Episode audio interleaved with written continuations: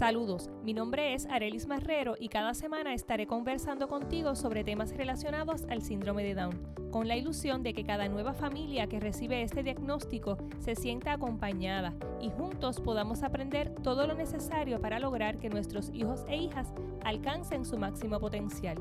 Bienvenidos a Cromosoma Extra, el podcast. Quiero aprovechar esta oportunidad para saludar a todos aquellos nuevos seguidores que han demostrado su apoyo a este proyecto a través de las redes sociales de Extra Especial. Y para aquellos que todavía no nos siguen, los invito a que lo hagan a través de Facebook e Instagram. Allí no solo compartimos información y anunciamos nuestros próximos episodios, sino que también conocen nuestra faceta como microempresa familiar a través de nuestras muñecas artesanales. Hoy es 21 de marzo, Día Mundial del Síndrome de Down, y honestamente, hasta hace pocos años esta fecha no significaba nada para mí ni para mi familia. Cuando recibí el diagnóstico de mi hija María Isabel, no conocía casi nada al respecto, pero cuando comencé a buscar información sobre la condición, me topé con explicaciones y frases que me asustaban muchísimo. Discapacidad intelectual, bajo tono muscular, enfermedades congénitas, entre otras. Luego, cuando me fui adentrando en el tema, conociendo otras familias y viendo ejemplos concretos de cómo viven las personas con síndrome de Down, me di cuenta que no era tan terrible como yo lo estaba viendo y sintiendo en aquel momento y que todo era manejable y cuestión de informarme mejor. En el episodio de hoy te estaré hablando sobre tres datos básicos sobre el síndrome de Down que debes conocer y también te voy a explicar por qué es importante para nosotros aprovechar días como el de hoy para levantar nuestra voz. Número 1. ¿Qué es el síndrome de Down? La organización Down España, en su manual dirigido a familias y profesionales de la salud, lo explica claramente. El síndrome de Down es una alteración genética causada por la presencia de un cromosoma extra en las células del bebé. Los cromosomas están presentes en la mayoría de las células de los tejidos del cuerpo. La mayor parte de la gente tiene dos copias de todos los cromosomas. Las personas con síndrome de Down tienen tres copias del cromosoma 21. Es por esto que se le conoce también como trisomía 21. El síndrome de Down es la principal causa de discapacidad intelectual congénita y la alteración genética humana más común se produce de forma espontánea, sin que exista una causa aparente sobre lo que se pueda actuar para impedirlo. Se produce en todas las etnias, en todos los países, con una incidencia de 1 por cada 600 a 700 concepciones en el mundo. Únicamente se ha demostrado un factor de riesgo, la edad de la madre, especialmente cuando ella supera los 35 años de edad y de manera muy excepcional en el 1% de los casos se produce por herencia de los padres. Número 2.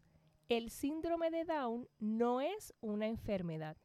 Y esto es importante destacarlo porque muchos de los mitos relacionados a este síndrome comienzan porque la gente piensa que es una enfermedad. Tampoco existen grados en el síndrome de Down.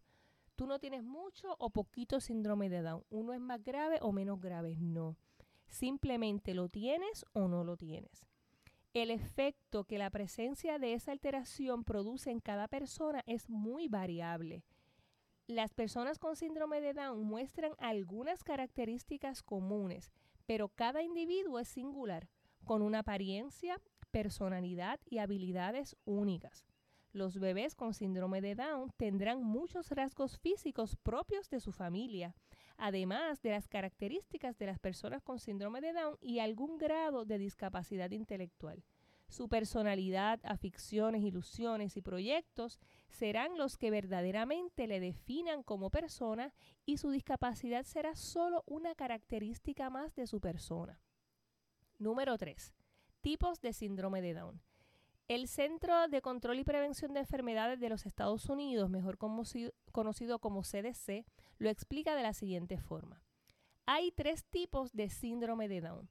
Por lo general, no se puede distinguir entre uno u otro sin observar los cromosomas porque las características físicas y los comportamientos son similares. Así que de, solo ver a una persona, tú no puedes decir qué tipo de síndrome de Down tiene. La primera y la más común es la trisomía 21.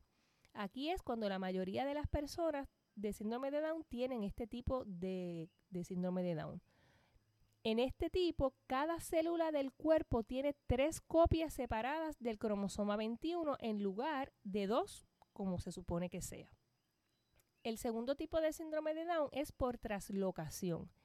Este tipo representa a un pequeño porcentaje y ocurre cuando una parte de ese cromosoma 21 está presente pero ligado o traslocado a un cromosoma distinto. En vez de estar en el par 21, puede ser que ese pedacito esté pegado a algún otro cromosoma.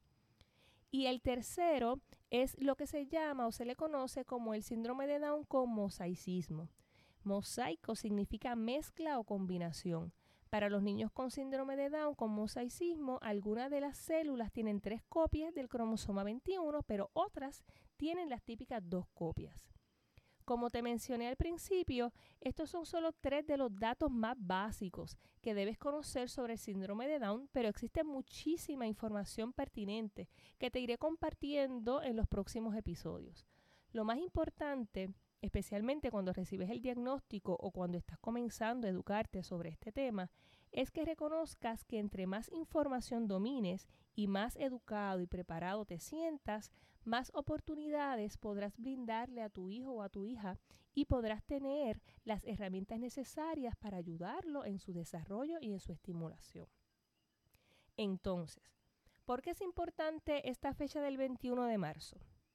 Fue designada por la Organización de las Naciones Unidas, mejor conocida como la ONU, para recordar la dignidad de las personas con síndrome de Down y darle visibilidad a su realidad en la sociedad.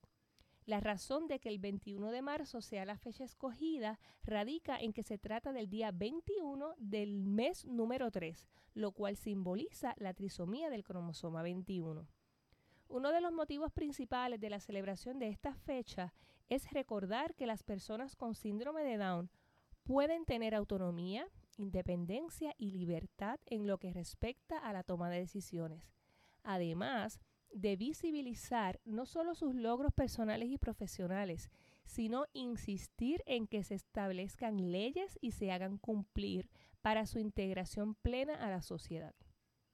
Así que te invito a que desde hoy en adelante utilices este día y todos los días del año a llevar un mensaje de inclusión, de respeto a la diversidad y sobre todo, de una manera realista y humana, seguir derribando mitos sobre el síndrome de Down.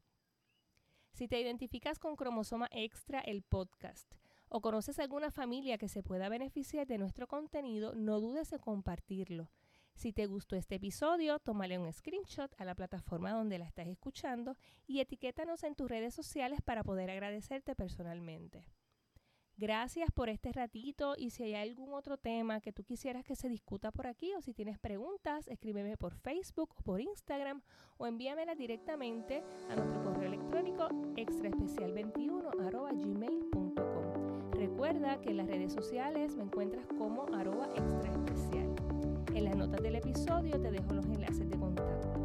Si encuentras valor en este contenido, comparte este episodio en tus redes, en tus chats y recuerda suscribirte y dejarme tu reseña. Hasta el próximo domingo.